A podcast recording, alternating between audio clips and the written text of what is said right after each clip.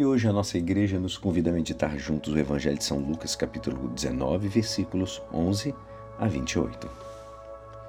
Naquele tempo, Jesus acrescentou uma parábola porque estava perto de Jerusalém e eles pensavam que o reino de Deus ia chegar logo. Então Jesus disse: Um homem nobre partiu para um país distante a fim de ser coroado rei e depois voltar. Chamou então dez dos seus empregados. Entregou cem moedas de prata a cada um e disse: procurar negociar até que eu volte.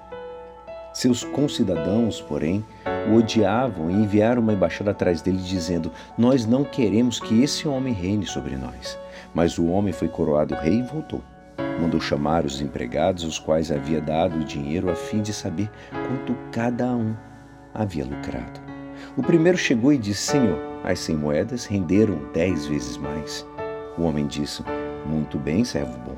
Como foste fiel às coisas pequenas, recebe o governo de dez cidades. Segundo chegou e disse: Senhor, as cem moedas renderam cinco vezes mais. O homem disse também a este: Recebe tu também o governo de cinco cidades.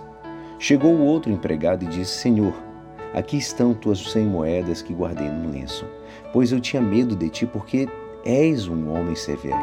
Recebe o que não deste e colhes o que não semeaste.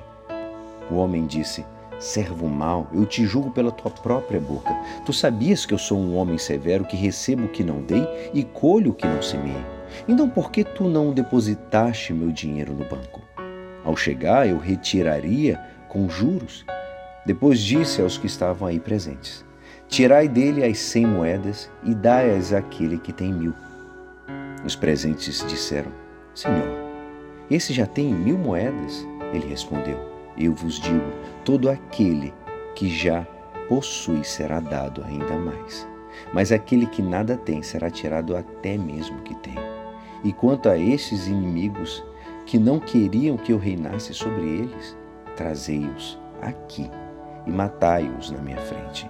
Jesus caminhava à frente dos discípulos, subindo para Jerusalém. Esta é a palavra da salvação. A conversão de Zaqueu ilumina a parábola das moedas. Zaqueu deixou de ser escravo do dinheiro para ser discípulo de Jesus. Zaqueu, do evangelho de ontem, ele não só se tornou justo, mas de agora em diante usa o dinheiro para socorrer os necessitados. A partir dessa conversão, podemos entender o que significa fazer render as moedas recebidas do patrão.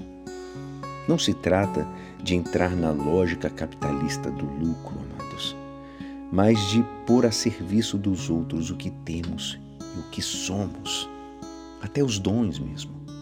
A parábola fala da necessidade de fazer render as moedas recebidas no sentido de que o reino não nos leva a buscar uma utopia que nos livre dos afazeres do cotidiano.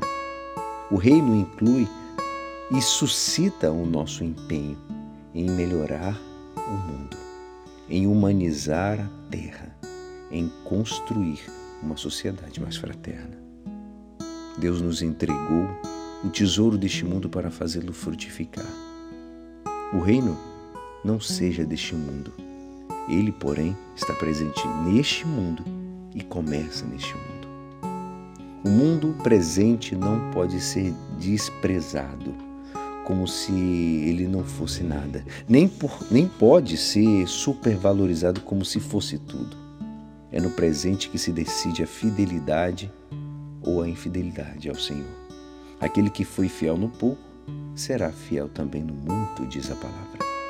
O presente é importante porque nele se decide o futuro definitivo. O além se decide no aquém. O futuro absoluto se decide no futuro transitório.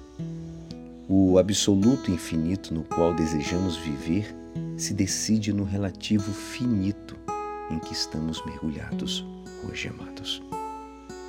Nisto se estende também o paradoxo: todo aquele que já possui será dado ainda mais, mas aquele que nada tem será tirado até mesmo que tem. Somente quem se abriu na fé ao mistério de Deus estará aberto a receber a visão transformante do próprio Deus. Que Deus nos abençoe. E é assim esperançoso que esta palavra poderá te ajudar no dia de hoje que me disperso. Meu nome é Alisson Castro e até amanhã. Amém.